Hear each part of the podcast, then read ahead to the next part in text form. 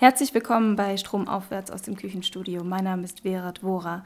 Zu Gast bei mir ist heute der Regisseur und Kameramann Martin Farkas. Sein Film Überleben in Demin ist seit letzter Woche in den Kinos zu sehen. Ein Film, der deutsche Geschichte und Trauma in dem Mikrokosmos einer kleinen mecklenburg-vorpommerischen Stadt porträtiert. Kurz vor Ende des Zweiten Weltkrieges mit dem Vormarsch der Roten Armee nehmen sich hunderte Zivilisten, vor allem Frauen und Kinder in Demin, das Leben. Mütter schneiden ihren Kindern die Pulsadern auf oder ertränken sich mit Steinen oder schwerer Kleidung in den Flüssen, die Demin umfließen. Eine Tragödie, die viele Augenzeugen und Betroffene von damals traumatisiert und über die sie während der DDR nicht sprechen können. Heute versuchen Neonazis die entstandene Leerstelle der Deminer Geschichte zu besetzen und für ihre Zwecke zu missbrauchen. Es sind viele Themen, die in diesem Film angesprochen werden und ich freue mich sehr, dass wir heute darüber sprechen können und über seinen Besuch. Herzlich willkommen, Martin Farkas. Vielen Dank, sehr schön. Ähm, von Demin haben vermutlich die wenigsten bisher gehört. Ähm, das ist eine Kleinstadt in Mecklenburg-Vorpommern, etwa 200 Kilometer nördlich von Berlin, ähm, in der Gegend der Mecklenburgischen Seenplatte. Was äh, hat dich dahin verschlagen? Das war zufällig. Das war zufällig. Ich bin 2013 eingeladen worden von meinem Freund Charlie Hübner, den ich kennengelernt hatte, weil ich mit dem ein paar Polizeirufe gedreht habe.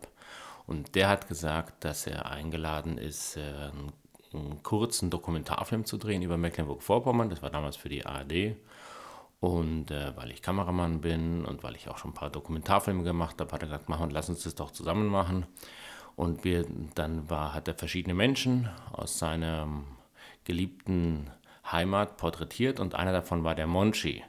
Und der Monchi, das ist der Leadsänger von Feiner Sahne Fischfilet, der sagte, wenn wir müssen dann am 8. Mai drehen, weil das ist äh, aufregend dort in Demin und da bin ich engagiert und das müsst ihr mitmachen. Und so sind wir da hingegangen und dann habe ich diesen Aufmarsch von diesen Rechten gesehen war völlig verblüfft, weil ich sowas vorher noch nicht gesehen hatte.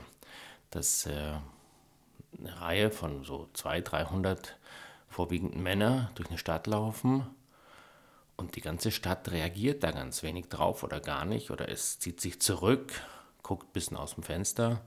Und fast kein Widerstand ist da. Und die laufen da mit großem Ernst und Pathos. Und äh, das hat so dachte, wenn wir das jetzt einfach so filmen, dann sind wir bei Leni Riefenstahl. Und äh, dieses Bild, was da entsteht, kann man mit noch so viel Kommentar gar nicht wieder kleinkriegen. So und habe gesagt, lass uns diese, wir müssen da irgendwas anders filmen. Dann haben wir so ganz weite Totalen gedreht, wo die eben ganz klein aussehen, weit aus der Ferne. Und dann und jetzt müssen wir ran und die Gesichter filmen. Und wir wären eines, äh, wenn Leute also über so einen Demonstrationszug äh, durch die Stadt laufen, dann geben sie ja das Recht am eigenen Bild für diesen Moment auf. Und dann, okay, also hat den Presseausweis, bin rein in diesen Zug und bin natürlich auf eine wahnsinnige Spannung gestoßen und das waren und die haben natürlich ihre ganze Wut, ich mit der Kamera, da haben sie, haben sie projiziert und irgendwann hat einer zugeschlagen, hat so seine Kapuze so hochgezogen, dass man sein Gesicht nicht sieht und haut frontal auf die Kamera und die Kamera ist mir so ins Auge geschlagen. Charlie hat mich dann gleich rausgezogen, dann waren auch Polizisten gleich da. So, das war jetzt alles nicht äh, körperlich nicht so schlimm, aber diese Aggression, die ich da erlebt habe und auch die ich in den Gesichtern gesehen habe und diese Spannung, die da war, die hat mich sehr nachhaltig beeindruckt, sehr tief beeindruckt. Ich bin zurück äh, nach München, wo ich in der Zeit gewohnt habe und habe angefangen zu recherchieren über diese Stadt und kam auf diese Geschichte, die du gerade vorhin kurz äh, beschrieben hast. Und äh, ein komisches Gefühl und auch die Stimmung in der Stadt ist allgemein sehr ungewöhnlich. Können wir ja nachher noch drüber sprechen, wie die Stimmung da ist. Jedenfalls hatte ich gedacht, da, äh, da ist irgendetwas, wo ich äh, das, was mir schon lange forscht, also wo ich das, was mich schon immer interessiert hat, worüber ich schon immer mal arbeiten wollte als Filmemacher, das könnte ich vielleicht dort erforschen. Und äh, wie gesagt, dann recherchiert. Und äh, dann traf ich die Produzentin Anne-Kathrin Händel. Und ich habe von dieser Geschichte erzählt. Und die sagte, das interessiert mich total. und schreibe da was auf und fange an zu recherchieren. Ich würde es gern produzieren. Sie war auch schon mal in Demin, ne? in den 80er Jahren, genau. meinte sie, ähm, und hat genau das gesagt, was du auch gerade sagtest, dass eine seltsame Atmosphäre in dieser Stadt herrscht. Die war vor 89 in der Stadt, hat dort beinahe, also in der, die Gegend ist ja wahnsinnig schön dort, wahnsinnig schöne Landschaft. Und sie hat für mit ihrer Freundin Ines, damals mit, waren die Kinder noch klein, haben sie da ein paar Wochen gelebt auf dem Land in dem Hof einer wiederum einer Freundin und sind dann immer nach Benjamin zum Einkaufen gegangen und sie hat gesagt, die Stadt ist total komisch und total depressiv und ich weiß nicht, was es ist, aber niemand konnte ihr das erklären. Und als ich dann ankam, ja, also viel später und gesagt, ach, jetzt verstehe ich, war sofort interessiert und hat mir dann ein Stipendium besorgt, das NIPCO-Stipendium heißt es. Das gibt einem die Gelegenheit, ein Thema, was man filmisch bearbeiten möchte, zu recherchieren. Und das habe ich dann bekommen und konnte dann im Oktober 2014 dahin gehen und habe dann da zwei, zweieinhalb Monate dort gelebt. Mhm. Bevor wir nochmal äh, zu, zu deiner Arbeit dort gehen, ähm, lass uns nochmal kurz das Geschichtliche ähm, wiedergeben ähm, und die Vorkommnisse Ende April 1945 versuchen nachzuzeichnen, weil du hast da ja auch sehr viel recherchiert und das ist auch ja. in gewisser Weise das Fundament ähm, deines Films. Ähm, die Mini ist umschlungen von drei Flüssen und äh, für das Durchkommen der Roten Armee nach Berlin führte der Weg durch die Minen. Ähm, eigentlich äh, haben sich die Nazis, die Wehrmacht, die SS aus dieser Stadt schon verabschiedet damals. Es hätte auch der Bürgermeister, auch die Polizei. Also das war wirklich diese komplette äh, Endzeitstimmung. Alle hauten ab. Also das waren schon lange Monate vorher waren schon die Flüchtlingsdrecks durch die Stadt gezogen und dann irgendwann und dann war immer noch diese ungeheure Stimmung, das haben mir auch viele Zeitzeugen erzählt, dass man fast bis zum letzten Tag immer noch auf die Wunderwaffe gewartet hat. Es gab ja diese, diese V2, diese Propaganda der, der Nazis, dass äh, wir kämpfen müssen, kämpfen müssen, kämpfen müssen um jeden Meter und jeder, der ein Gewehr halten kann, äh, muss loslegen, weil irgendwann schlagen wir zurück und dann vertreiben wir die wieder. Und äh, diese Stimmung scheint, also dieses, ich habe das immer nicht glauben können, aber es hat, wurde mir wieder bestätigt, von diesen damals Jugendlichen und Kindern, dass doch da ein relativ großer Glauben dran war, oder sie wollten es jedenfalls glauben. Und dann irgendwann war klar, dass selbst wenn es die Wunderwaffe gibt, die Rote Armee kommt vorher hierher. Und dann gab es diese wahnsinnige Spannung, weil es war strengstens verboten, sich kampflos zu ergeben. Es zogen noch, es zog die SS in dieser Gegend mit, mit Mopeds von die hin und her und sobald einer eine weiße Fahne rausgehängt hat, wurde der standrechtlich erschossen. Also das war schon ganz schön spannend, komische Stimmung. Und äh, dann war es dann irgendwann klar, jetzt hauen die ab. Am 29. April sind äh, 1945 sind dann die Stadtregierung, die Feuerwehr, die Polizei, die ganze, natürlich die ganze Wehrmacht, SS, die ganzen Parteibonzen alle abgehauen und haben dann, ein paar sind mitgegangen, aber es sind doch ganz viele auch da geblieben und auch viele Flüchtlinge sind da geblieben. Und dann war eben diese ganz komische Stimmung am Morgen des 30. Aprils, den auch ein paar Protagonisten von mir beschreiben, diese Stimmung an diesem Morgen. Und dann tauchten irgendwann diese zwei Panzerbataillone auf die eigentlich äh, nicht nach Berlin fahren sollten, sondern die sollten, die hatten den Auftrag, dass sie noch abends bis nach Rostock durchfahren sollten. Rostock ist so 50 Kilometer entfernt und das hätten die ohne weiteres bis zum Abend geschafft. So. Aber weil die eben die, die drei Brücken gesprengt waren, mussten die erstmal äh, Pontons bauen und das dauerte ein bisschen und dadurch kam dann der Tross und so und dann ja, soll ich da weiter erzählen, was dann da passiert ist? Gerne, genau. Ja. Also es geht um, um eigentlich um wenige Tage. Es ist ja. jetzt, also man, man hört das immer so und denkt, äh, die Leute hätten sich auf einen Schlag umgebracht, aber es, es gab da ja eine Entwicklung ja. in diesen Tagen. Naja, also das, was sozusagen, ja, muss das ab das für uns schwer heute nachvollziehbare ist, dass diese, dieses, diese Selbstmordwelle oder diese, dieser hysterische äh, Massenpsychose, die da entstanden ist, die hatte schon Vorläufer. Es war schon so, dass sich schon bevor, also schon vor dem 30. April, schon, vor dem, schon am 29., 28. Leute entschieden haben, okay, wir fliehen in Richtung Westen. Und aber auch Leute sich schon entschieden haben, sich umzubringen. Also wir wissen von einigen Familien, die sich schon am 29. und am 30. morgens umgebracht haben, schon bevor die Russen überhaupt da waren.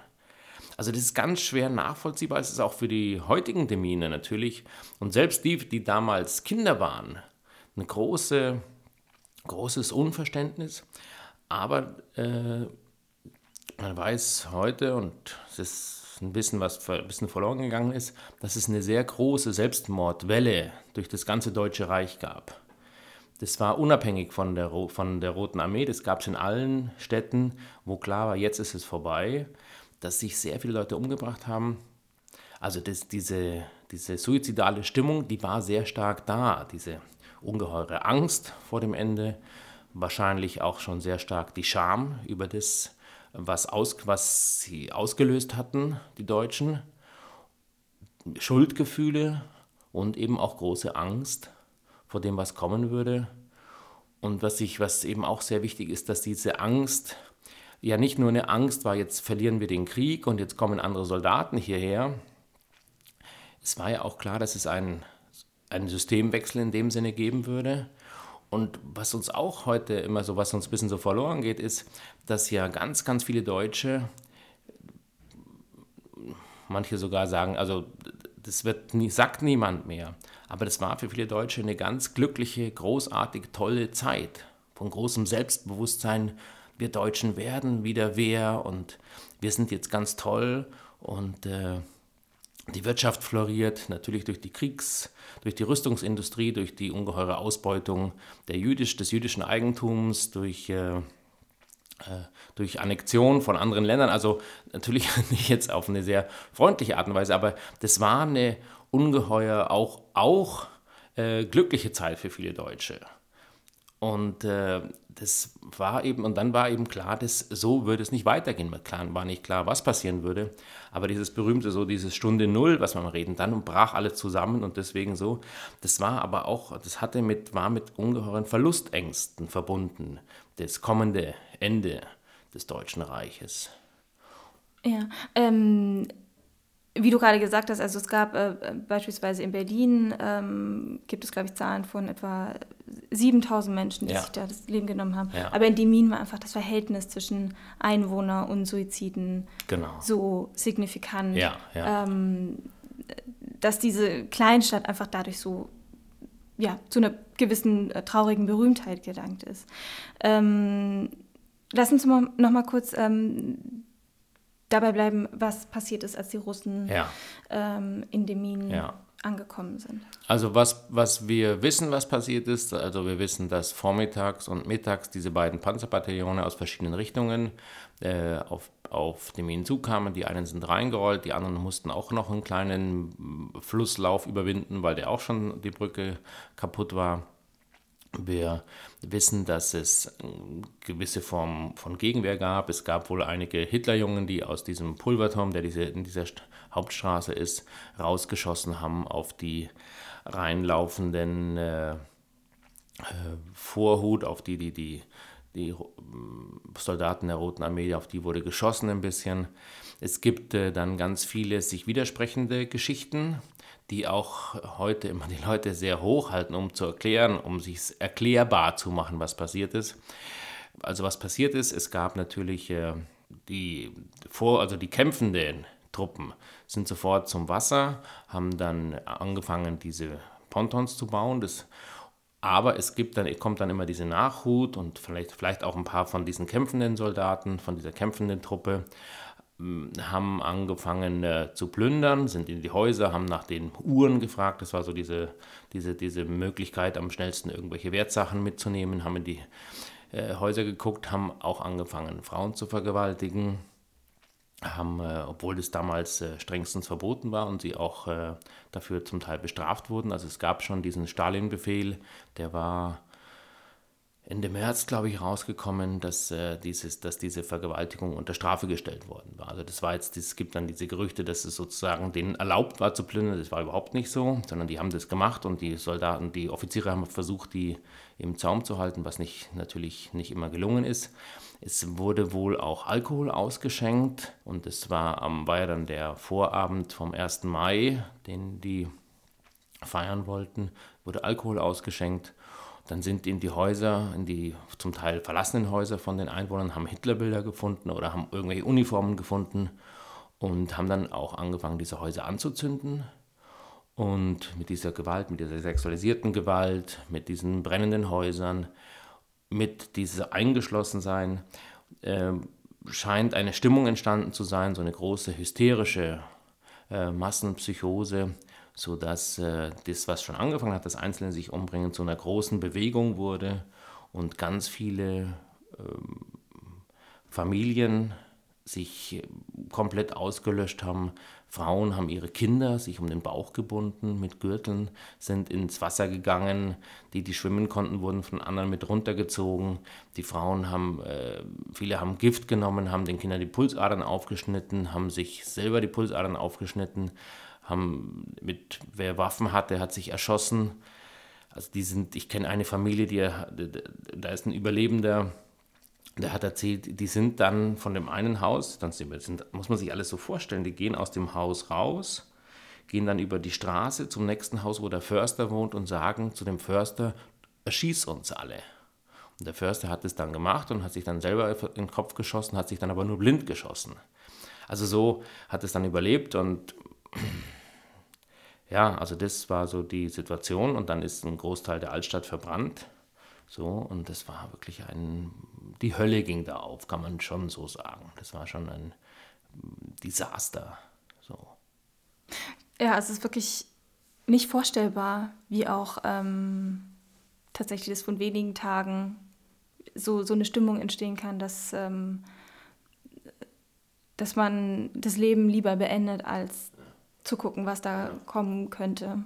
Auch ähm, dieses zerstörte Vertrauen ähm, in die ganze Ideologie, dass das ja. von einem Tag auf den ja. anderen. Ich meine, es gibt ganz viele, also es, ist, es gibt ganz viele äh, Aspekte davon. Es gab einen wie, wie, im ganzen damaligen Deutschen Reich. Es gab den heute verbotenen Film Jud Süß, wo äh, Geschichte erzählt wird das war ein richtiger Lieblingsfilm von Goebbels, der wurde, ich glaube, 43 wurde er noch gedreht von Veit Harlan. Die Geschichte geht so, dass ein äh, jüdischer Kaufmann eine junge Frau vergewaltigt und diese Frau geht deswegen ins Wasser, ertränkt sich und der Film erzählt es als eine sozusagen angemessene Reaktion darauf. So auch das ist, auch, auch diese Aspekte sind vielleicht in, in einer von vielen, vielen, vielen Mosaiksteinen. Es ist aber, und, und dann muss man wissen, dass äh, in Demin die Leute sehr, sich sehr stark auf die Seite der Nazis geschlagen haben. Es gab eine große Mehrheit, es war schon 1932 die erste Stadt in, in damals in, in Pommern, die sich äh, schon ein Jahr vor der Machtergreifung auf die Seite der Nazis geschlagen hat. Aber man kann sich auch nicht so einfach machen, weil es gibt, äh, man kann nicht sagen, das waren alle Nazis, die haben sich umgebracht. Es gab auch in, bis, zu, bis äh, zum April 45 eine kommunistische Widerstandszelle in Demin. Und auch von der haben sich Leute umgebracht. Also das ist ganz schwer, das, äh, das, äh, so eine, eine einfache Begründung zu finden, die aber natürlich auch, war interessant jetzt auch bei der beim Zeigen des Films, dass, da, dass das eine große Sehnsucht gibt, eine ganz einfache Erklärung dafür zu finden. Es waren die bösen Russen, die alle dazu gebracht haben, sich umzubringen, oder es, waren die, die, es war die böse Propaganda, es waren die Nazis. Also es, ist, wird immer, es gibt so einen großen Wunsch, eine ganz klare Erklärung zu haben, warum das so ist, können wir noch drüber sprechen. Was aber auch noch ganz wichtig zu wissen ist, dass die Russen zwar dort sich sehr übel verhalten haben, aber gleichzeitig von diesem Selbstmord von den Leuten völlig verblüfft und überrascht und auch überfordert waren, die sind gegangen und haben die Frauen und Kinder aus dem Wasser gezogen. Die haben den Leuten, die sich die Pulsadern aufgeschnitten haben, den Arm verbunden, sodass äh, es äh, zwar sehr viele waren, aber es wären noch sehr viel mehr gewesen. Sehr viel mehr haben es noch versucht. Ein Bestandteil deines Films, ähm, obwohl das gar nicht so explizit angesprochen wurde, ähm, ist die transgenerationale Weitergabe von posttraumatischen Belastungsstörungen, also die Weitergabe äh, eines Traumas ja. innerhalb von Generationen. Ja. Ähm, inwiefern konntest du das Phänomen Endemin erkennen oder hat das eine Rolle gespielt für dich? Also das ist eigentlich der, der, der, die DNA des Films. Das ist das, was mich eigentlich an der ganzen Geschichte interessiert. Mir, ich bin jetzt nicht, gar nicht, also ich, das wird nimmt immer großen Raum ein. Wir sprechen jetzt auch schon sehr lange darüber, über diesen erweiterten Selbstmord und diese große Selbstmordrate. Das ist für mich immer nur der Anfang gewesen. Mich hat, also die Geschichte finde ich irgendwie schrecklich und ich finde sie dramatisch. Und, aber mir, mich hat sie mehr als Anlass des Erzählens interessiert. Mich interessiert die so eine schwere Traumatisierung, die dort passiert ist. Mich persönlich interessiert mehr diese äh, Versehrung, die dadurch entsteht, dass so ein schweres Trauma passiert und äh, was das eben für die folgenden Generationen bedeutet. Und äh, ich hatte immer den, den, den Verdacht oder die Überlegung, dass äh, diese, das, was das Dritte Reich mit uns Deutschen ähm, gemacht hat, das, also was unsere ähm, Vorfahren, unsere Großeltern, unsere ja, Urgroßeltern zum Teil, vielleicht sogar noch unsere Eltern ja auch aktiv mitgestaltet haben, wofür sie sich entschieden haben. Die haben sie, ich meine, Hitler kam demokratisch an die Macht. Und die Folgen davon, dass, äh, dass der Holocaust und dieser ungeheure Vernichtungskrieg in viele Richtungen, an diese ungeheuren vielen Toten, äh, dass das äh, mit uns viel mehr macht, als wir selber wahrhaben wollen. So, wir gelten so als die Erinnerungsweltmeister und äh, im offiziellen Gedenken wird immer auch von der deutschen Schuld gesprochen. Im äh, Privaten ist es ja anders. Es gibt diese berühmte Untersuchung von diesem Soziologen Harald Welzer, der mal befragt hat, wie das in den Familien eigentlich ist. Und da kommt dann die absurde Zahl heraus, dass, äh, ich weiß nicht, irgendwie 98 oder 7 oder 99 Prozent aller Deutschen sich in ihrer privaten Familie eigentlich als mehr als Opfer sehen, denn als Täter. So, die glauben, dass sie alle Opfer waren des äh, Nazitums. Und ich glaube, dass diese ganzen Aspekte, dass die mit uns ganz viel mehr heute machen. Und äh, das war immer so ein, ja, so eine Wahrnehmung, so ein Gefühl, so ein Gedanke, mit dem ich dann immer auch meine Umgebung genervt habe. Und äh, dann ist es aber in den letzten Jahren, ja, hat man angefangen, das wissenschaftlich zu beforschen. Und äh, der Professor Kubert hat 2006 äh, damit habilitiert, äh, dass er diese äh, Kriegskinderproblematik aufgebracht hat. Und da ging dann ganz viel Forschung los und heute ist es ja fast schon allgemeingut, dass wir eben wissen, dass diese posttraumatischen Belastungsstörungen, also diese Folgen, diese Folgen eines nicht geheilten Traumas, dass die weitergegeben werden. Einerseits genetisch, das kann man schon im, im Gencode kann man das nachweisen, und durch äh, verhaltenspsychologische Aspekte. Hm. Spielt es bei dir auch eine Rolle? Naja, ich habe eben, ich habe ähm, hab diese Schwermut immer gesehen und habe ich gedacht, naja, mein Vater kommt, man, es gibt so ungarische Vorfahren bei mir, wahrscheinlich die, das ist die, die ungarische Schwermut oder ist es das oder das. Und äh, ich kenne viele Leute, die schwermütig sind und habe gedacht, ja, hm, so, aber irgendwann habe ich auch gedacht, es ist vielleicht auch noch mehr als jetzt nur so eine hm, private Disposition, dass man gelegentlich mal schwermütig ist. Bei meinen Vorfahren gibt es auch wohl so einen, so einen Aspekt. Aber ich denke eben auch, dass es mehr ist und und habe hab dann ja auch jetzt dann sozusagen durch die letzten Forschungen zu diesem Thema auch äh, recht bekommen. Also wir wissen es, ich bin Jahrgang 64, so Babyboomer-Generation. Und da ist es inzwischen ziemlich gut beforscht, dass diese Generation, die ja aufgewachsen sind, als es in der DDR relativ gut ging und die, die im Westen sowieso im, in dem Wirtschaftswunderland da aufgewandt, wo man denkt, was haben die denn für Probleme? Bitte schön, die sollen sich einfach mal ein bisschen am Riemen reißen. Aber da weiß man inzwischen, dass die äh, zwar ja sehr gut funktionieren, meine Generation, aber eben in, in Krisen, in Krisensituationen äh, schnell überfordert sind. Und dann kann man sogar überlegen, wie weit es auch zum Beispiel auf die derzeit, was das mit dem derzeitigen äh, Entwicklungen unserer Gesellschaft zu tun hat, dass diese eine kleine Krise, ich würde sagen, das was, äh, dass die Flüchtlinge, die zu uns gekommen sind, dass es eigentlich keine Krise hätte auslösen müssen. Aber ich habe selbst da eine Fantasie, dass das auch mit dieser schnellen Überforderung zu tun hat, mit diesen Ängsten zu tun hat, mit dieser Ängstlichkeit zu tun hat. Ähm, ja, so.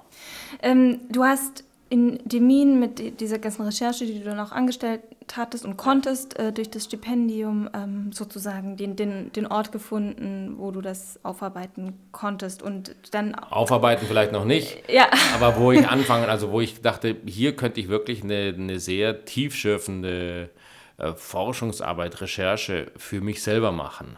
So. Du hast auch eine Zeit lang in Demin gelebt. Ja. Ähm, und dann schon angefangen zu drehen oder einfach Menschen kennenzulernen? Naja, es gibt ein, ich habe äh, vor allem habe ich, äh, hab ich mich ins, es gibt, da gab, gab damals noch ein kleines, kleines, wahnsinnig toll geführtes Museum, da habe ich dann alte Zeitungen von, aus den 30er Jahren durchgeblättert. Ich habe angefangen mit Leuten zu sprechen, ich habe äh, linke Leute kennengelernt, ich habe äh, tolle äh, Intellektuelle kennengelernt, die mir versucht haben, Dinge zu nahe zu bringen, zu erklären, zu reflektieren. Und ich habe natürlich auch alte Leute gesucht, die das eben selber noch erlebt haben und habe da schon einige kennengelernt. Und dann ist es so, dass äh, ich durch, ich habe ja sehr viele Dokumentarfilme auch als Kameramann machen dürfen und da gibt es einen so einen ganz wichtigen Aspekt, den kennst du ja vielleicht auch von deiner Arbeit, dass wenn man Leute äh, mehrmals zu einem Thema befragt und das Thema ist vielleicht auch für die Leute sehr emotional oder sie sind oder reden vielleicht zum ersten Mal darüber, dass jedes Mal darüber sprechen ist anders und ist äh, es wird dann vom ersten zum zweiten und zum dritten Mal immer sehr viel reflektierter. Und mich hat ja interessiert diese unmittelbare Erinnerung, auch, das, auch die Widersprüche in der Erinnerung. Und wenn man sich mehrmals erinnert, dann fängt man an, unbewusst dass die Erinnerung sozusagen konsistenter, logischer wird. Und mich hat genau dieses allererste Erinnern äh, interessiert und deswegen habe ich, sobald ich mit jemandem gesprochen habe, von dem ich dachte, der kann mir was Wichtiges erzählen zu dem Thema, habe ich dann auch schon Aufnahmen gemacht im Herbst 2014.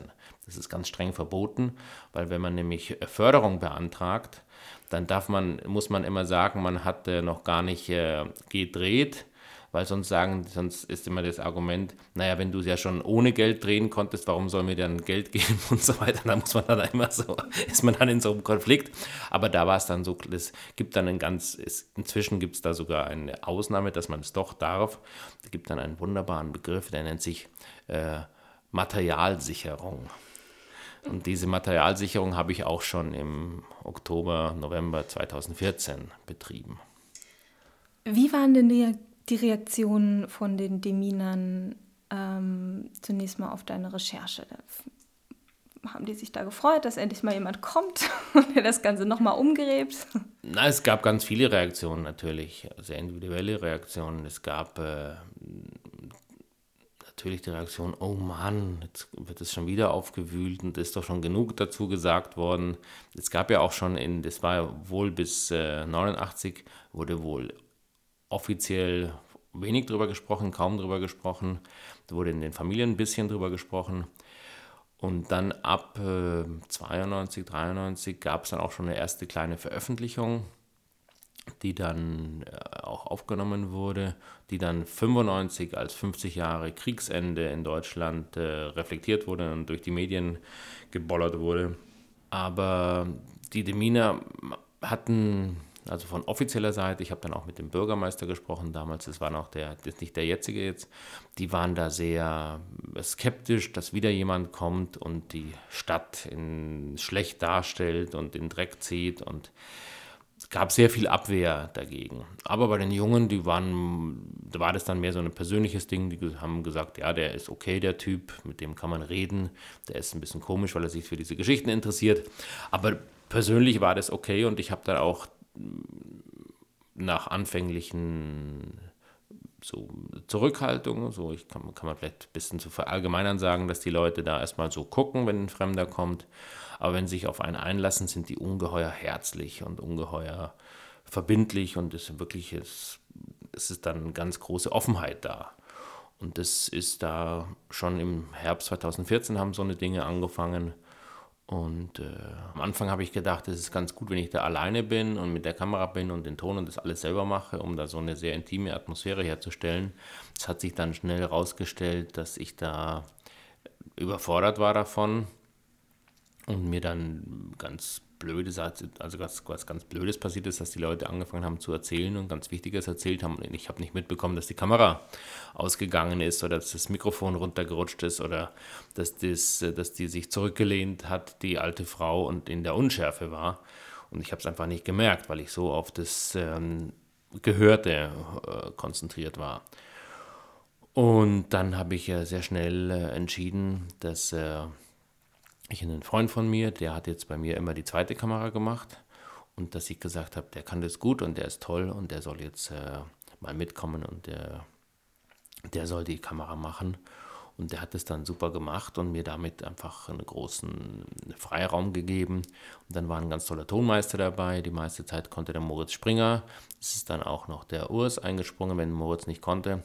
Aber das war dann auch, wir waren dann auch so eine Combo, die, die, sich auch für das Thema wahnsinnig interessiert haben, die sich eingelassen haben, mit mir da auch äh, tageweise, manchmal auch wochenweise da zu wohnen. Und dann auch mit natürlich mit der Produzentin Anne-Kathrin Händel und äh, später dann auch mit den beiden Schnittmeistern, also mit der Katrin Vogt und dem äh, Jörg Hauschild, die äh, natürlich dann da dramaturgisch äh, wahnsinnig wichtig waren und ganz viel da sich eingebracht haben, mit mir sehr viel diskutiert haben, mit mir gesucht haben, mich äh, mit den Rücken gestärkt haben, mutig zu sein in der Montage.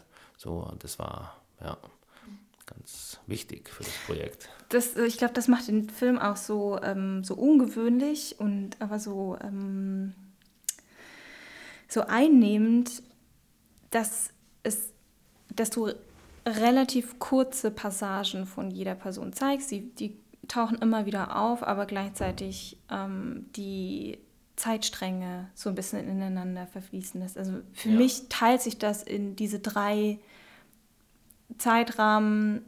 Äh, äh, Frühling 45, dann das Schweigen in der DDR und heute der Nazi-Aufmarsch und diese apathische Kleinstadt. Ja. Ist es Geht es dir eigentlich eher um die Auseinandersetzung heute oder gehört für dich das irgendwie alles zusammen? Weil es ist sehr viel. Es ist ein sehr also es geht mir unbedingt um die, also es geht mir unbedingt um die Gegenwart. Also mich interessiert die Gegenwart und die Zukunft oder unser Leben heute, mein Leben heute.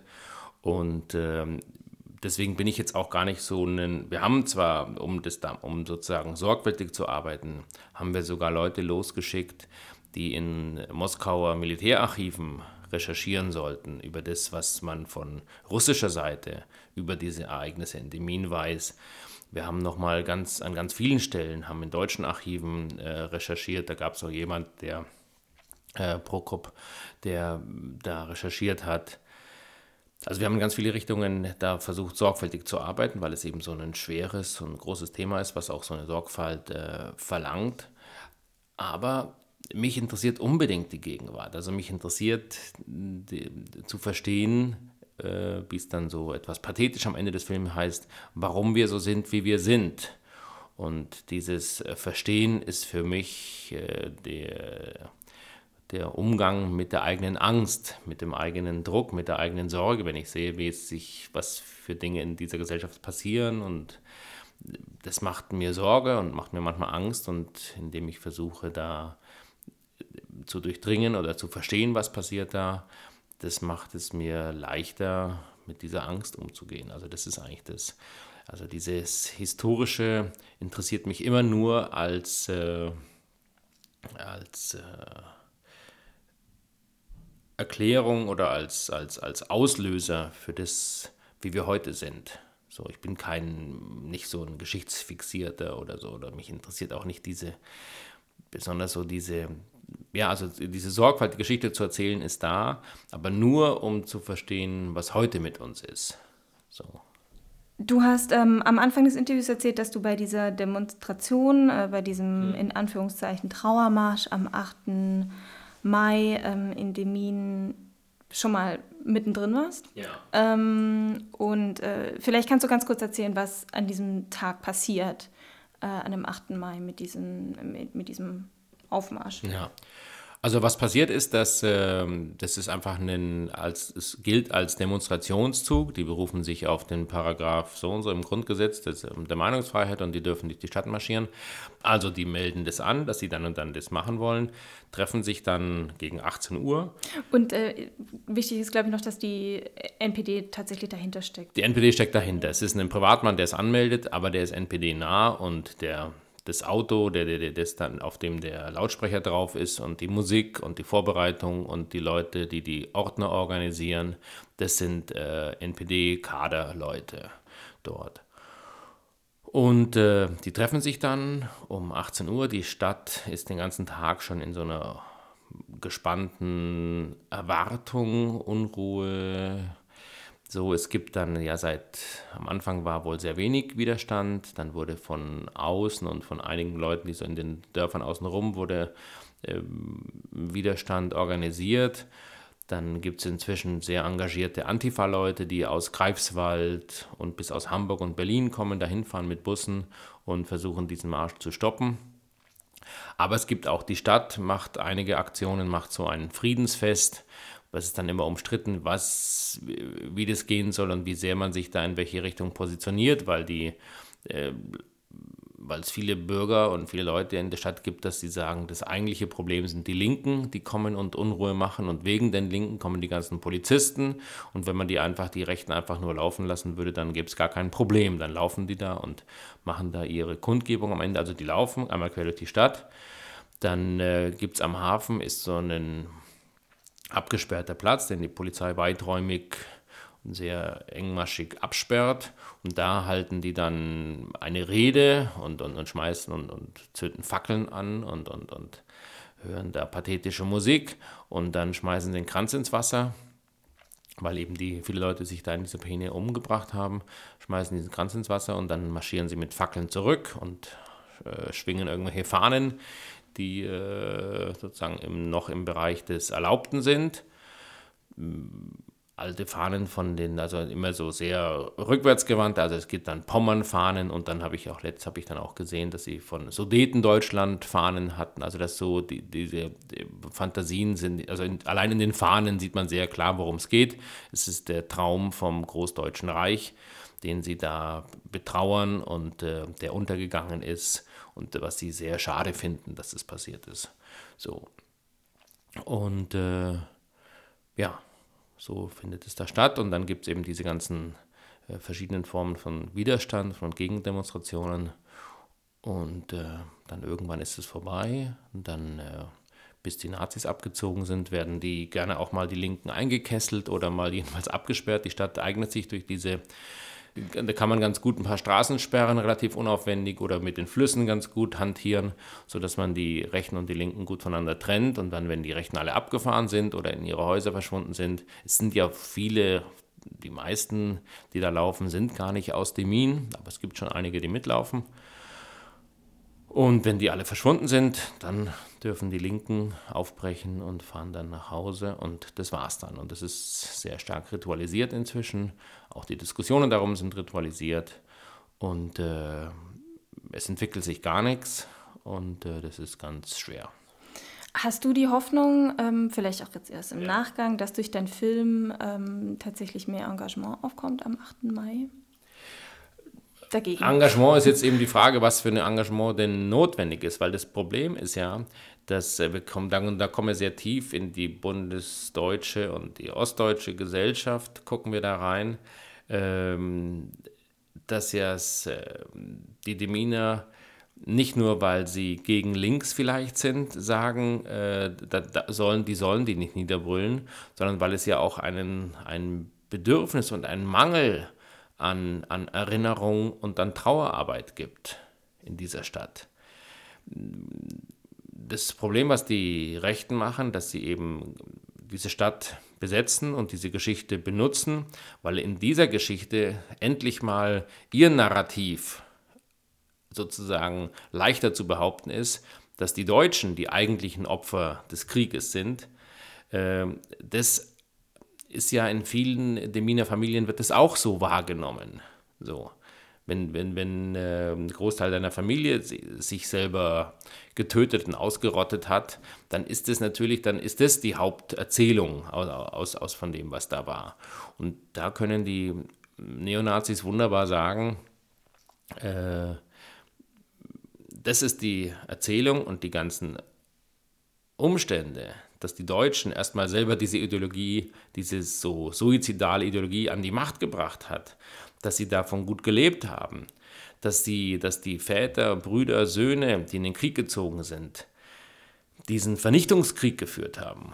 Und wir wissen heute, dass eben das nicht ein paar SS-Leute waren, die diese ganzen äh, Verbrechen gegen die Menschlichkeit begangen haben, sondern dass große, große Teile der Wehrmacht daran beteiligt waren und mindestens bezeugt haben sie es alle. Die wussten das. das es war bekannt. Das ist nicht, das waren keine, äh, da gab es keinerlei soldatische Ehre, sondern das war wirklich ein Vernichtungskrieg und der wurde von allen geführt.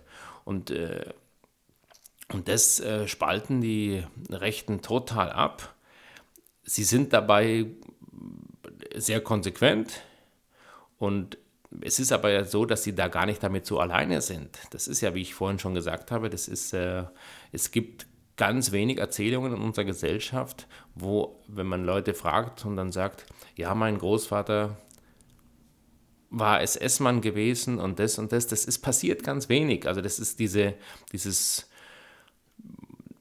dieses Annehmen, dass es in den eigenen Familien Täter gab und die eigene Täterschaft als Kultur, das ist sehr schwer und es wird einfach ganz viel abgespalten. Das ist auch einfach sehr, das ist nicht nur äh, Ignoranz und Bosheit, es ist einfach sehr schwer auszuhalten. Und ich glaube, das ist ein ganz großer, schwerer Mangel der zu einer Lösung dieser, dieser Geschichte kommen würde. Und äh, ich glaube, das ist das, was tief, tief, tief in unserer Gesellschaft ist, noch in vielen anderen Gesellschaften, dieses Anerkennen, dass wir, wir wollen alle gern auf der richtigen Seite sein. Wir wollen alle gern erfolgreich und gut und lieb sein. Und äh, das sind wir nicht. Wir sind fake jede Generation und wir sind fähig zu unvorstellbaren Brutalität, unvorstellbaren Unrecht. Das ist in uns drin und äh, das interessiert mich. Das, ich glaube, erst wenn wir uns das klar machen, kann sich überhaupt auch ein bisschen was entwickeln. Und bei diesem ganzen Thema hat mich eben interessiert, also auch diese ganzen diese, wo jetzt alle so überrascht sind über diesen Rechtsruck. Ich habe das immer, also ich meine, meine These, die ist vielleicht eine sehr steile These, aber ich habe immer den Eindruck gehabt und habe mich in den letzten Jahren auch da bestätigt gefühlt. Ich habe nicht den Eindruck, dies, jetzt ist hier ein großer Rechtsruck passiert in den letzten Jahren, ausgelöst durch die Flüchtlinge, die, die, die paar, die man hier reingelassen hat, sondern dass äh, dieses, diese, dieses tiefe, diese Bewusstsein, diese, diese Xenophobie und diese Wut auf Außen und diese ganze Aggression und diese Tendenz nach rechts immer in dieser Gesellschaft da war und jetzt nur sichtbar ist und weil es eben dann an ein paar Stellen sichtbar wird, es leichter ist, sich dazu zu bekennen. Und dann spielen Medien eine Rolle, dann spielt Internet eine Rolle, so dass, dass man da leichter aus der Deckung kommen kann und plötzlich ist es nicht mehr so der, der gesellschaftliche Konsens, dass man sich doch da bitteschön äh, davon zu distanzieren hat, der hat nachgelassen und das ist, glaube ich, das, was passiert. Und äh, das wollte ich auch, und das ist mir auch ein wichtiges so Side-Effekt von diesem Filmprojekt gewesen, dass ich eben die Diskussion ein bisschen erweitern wollte. Darum, dass das eben, die wird immer das mit über rechts, die Diskussion wird immer sehr stark über soziale Themen geführt. Und da ist auch sicher einiges dran. Das ist eine, diese, diese Nicht-Teilhabe von vielen Gruppen in der Gesellschaft, diese, diese Erleben von dieser Ohnmacht, mag das sicher alles befördern, aber es gibt eben auch diesen historischen oder psychosozialen Aspekt, den, der, ich finde, viel zu wenig äh, aufgenommen wird in die Diskussion.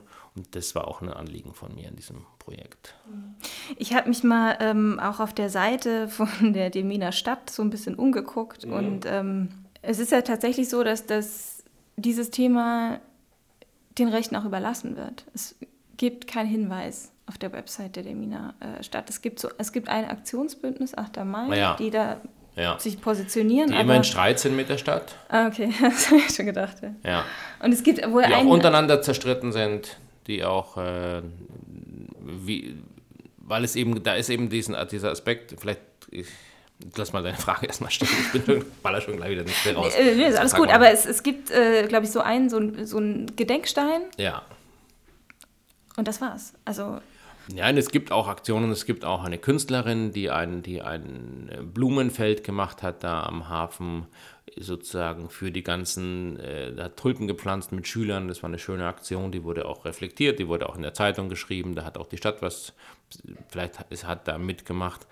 So, es gibt äh, alle möglichen Versuche. Aber die, das, was ja was wir noch nicht ausgesprochen haben, was die große Schwierigkeit ist, dass in dem Moment, wo man dieses Opfersein äh, der, der Deutschen thematisiert und anerkennt und vielleicht sogar betrauert oder dann eine Veranstaltung dafür macht, ist man ja immer in der Gefahr, dass man den Holocaust und die Verbrechen der Wehrmacht und die, die, die, und die, die, die, die Verbrechen der Nazis relativieren würde. Und das ist eben ganz schwer auszuhalten, diese Ambivalenz. Und äh, so Professor Gurt hat zu mir gesagt, solange die Linke diesen Opfer, die, die, die Opfer, die, die auch die Deutschen erlebt haben oder gebracht haben oder die, also die, die, die Verwundung der Deutschen äh, negiert, um eben nicht da, um, um eben nichts zu relativieren, ist das das Einfallstor für die Rechten, wo die wunderbar ihre Agenda äh, durchdrücken können. Und das ist schwer für, für würde ich jetzt mal für uns Linke sagen. Äh, das ist schwer, das anzuerkennen. Und das habe ich da ein bisschen in der Stadt äh, gelernt oder, oder ja, auch erlebt sozusagen. Ja. Es gab äh, bei, dem, bei dem Preview in Berlin schon einige Besucherinnen aus ja. dem Min, äh, auch ganz interessant, die dann nach dem Film die ihre Meinung gesagt haben. Ja. Ähm, eine war wirklich enttäuscht. Ja. Ähm, sie hat gesagt, die Stadt wird als äh, äh, ja, Nazi-Stadt dargestellt und dass man da immer ja. wieder da auf diesen, auf diesen angeblichen Trauermarsch äh, eingehen muss überhaupt. Man könnte ihn ja ignorieren, dann ja. wüsste keiner davon. Ähm, du hast den Film auch in Demin vorgestellt, äh, vor einer Woche etwa. Mhm. Ähm, erzähl uns davon, wie wie waren die Reaktionen während des Films? Weil es gibt ein paar auch humorvolle Stellen in dem Film. Ja. Ähm, Überraschenderweise, ja. ja, ja. Ähm, und danach die Diskussion. Ja. Wie hast du das erlebt? Also das war für uns alle eine große Aufregung, aber auch eine große, das war ganz wichtig für uns. Wir wollten unbedingt die Premiere da in Demin machen. Wir wollten nicht die, was immer natürlich fürs Marketing vielleicht besser wäre, wenn man eine große Premiere in Berlin macht und mit rotem Teppich oder mit, jedenfalls in einem großen Kino und großen Premiere und Presse. Wir haben gesagt, dieser Film soll wirklich seine offizielle große Premiere in Demin haben, in dieser Stadt. Und äh, das war aber ganz heikel, weil natürlich die Stadt äh, all diese Gefühle ja hat, die sie hat. Und die hatten große Angst davor. Jetzt kommt dann dieser Martin Farkas mit seinem Film, den er da gemacht hat, den er da jahrelang gemacht hat. Und man weiß gar nicht genau, was dabei rausgekommen ist. Und der hat mit allen möglichen Gruppen gesprochen. Der hat auch mit denen und denen und denen gesprochen, die eigentlich, mit denen die Stadt sich natürlich gar nicht so gerne identifiziert. So, und da war eine ziemliche, die haben ziemlich Sorge gehabt und, und, und vielleicht auch eine sehr verständliche Sorge. So, und wusste man gar nicht, wie geht man damit jetzt um. Und wir, nachdem wir aber so viele Leute kennengelernt haben, sind wir da unterstützt worden und konnten die Premiere machen. Und dann ging es aber weiter, dass sie auch gedacht haben, ja, den wollen vielleicht auch gar nicht so viele Leute sehen.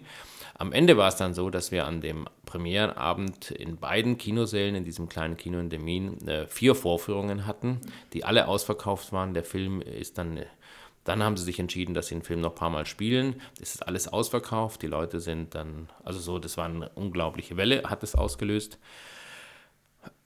Aber die Premiere selber war mir war das wichtig, dass alle, die mitgemacht haben, eingeladen sind, egal ob sie ganz rechts oder ganz links oder die Alten, dass die alle mit auf die Bühne kommen dass die alle die, dass wir zusammen diese Premiere machen und zusammen auf die Bühne gehen. Und das war natürlich ein wirklich ein Wahnsinnsmoment, als dann die alle auf der Bühne standen und die Leute aus dem zweiten Kino in das größere Kino kamen, alle sich da in diesem Raum drängelten.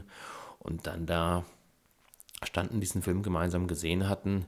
Und dann wurde die Frau Hirsch, die eine ganz tolle Rolle in dem Film spielt und mir eine ganz tolle Geschichte, Erzählungen geschenkt hat, mehrere tolle Geschichten geschenkt hat. Die wurde dann gefeiert wie ein Star und da waren mehrere Fernsehkamerateams äh, da, die aufgenommen haben und Fotografen und es kam, kam dann auch ein, gleich ein interessantes Gespräch auf, dass die Leute, die im Publikum untereinander diskutiert haben, wie denn jetzt der 8. Mai zu begehen sei, kamen dann die alten Reflexe hoch und es kamen auch äh, neue Ideen. Und wir haben dann anschließend, sind wir dann äh, noch in den Lübecker Speicher, das ist im Hafen so eine wahnsinnig schöne äh, große Halle, die wurde von den Minern, von den Miner Freunden super schön hergerichtet. Und ich hatte aus dem Allgäu, weil ich aus dem Allgäu bin, hatte ich eine Ladung Käse hinschicken lassen. Und dann gab es Schmalzbrote und Suppe und was zu trinken. Und dort war eine wahnsinnig äh, gelöste und interessierte und, und, und reiche Atmosphäre. Und die Leute haben gesprochen und wir haben da bis um drei Uhr nachts da gesessen und miteinander geredet. Und am Sofa saßen dann Linke und Rechte und haben miteinander diskutiert. Hm. Vielleicht eine Diskussion, die sehr, sehr lange gefehlt hat. Die wurde schon immer wieder geführt, aber vielleicht nicht zwischen allen Parteien, die dann da aufgetreten sind. So, und das war, war schon vielleicht besonders. Ich bin ja auch in den folgenden Tagen, weil ich dann ja auf diese Kinotour gegangen bin. Der Film ist ja dann in ganz vielen, ist ja dann am 22. war ja auch der Bundesstaat, ist dann in vielen Kinos gezeigt worden, in einigen Kinos gezeigt worden und dort in der Gegend in sehr vielen Kinos gezeigt worden. Und ich bin dann von Kino zu Kino gegangen. Äh, bis jetzt gestern Abend war jetzt die letzte, erstmal die letzte Vorführung, bei der ich als äh, zum Publikumsgespräch da war. Und das war eine völlig verblüffende äh, Situation. Ich komme zu jedem Kino und die Kinobesitzer kommen auf mich zu und sagen, wir, wir müssen weitere Säle aufmachen, aber das geht gar nicht wegen der Verträge. Es kommen so viele Leute. Und das hat, äh, war am nächsten Tag in Greifswald, wo dann auch Leute dann, weil sie in Demin keine Karten mehr bekommen haben, sind die Leute von Demin nach Greifswald gefahren, um den Film zu sehen. In diesem Multiplex, in diesem Coca-Cola Popcorn-Kino waren zwei große Säle voll und, und, und, und der Kinobetreiber sagt, ich hätte noch einen Saal voll machen können ohne weiteres, aber das geht nicht wegen der Verträge. Und das dachte ich, okay, Greifswald, ja, weil es hier halt eine engagierte Studentenstadt ist, vielleicht deswegen. Am nächsten Tag komme ich auf so ein Dorfkino in Malchin, wieder die gleiche Situation. Und äh, so ging es jetzt bis gestern Abend. Jede Vorstellung ausverkauft, Leute weggeschickt, ein paar haben wir noch reingedrückt mit Stühlen und auf dem Boden sitzen. War also, es war völlig überwältigend und ungeheuer interessante, engagierte Diskussionen zu dem Film, zu dem Thema. Und äh, ja, eine große Dankbarkeit und äh, dass darüber gesprochen wird und auch eine Dankbarkeit gegenüber dem Film, dass er nicht, äh,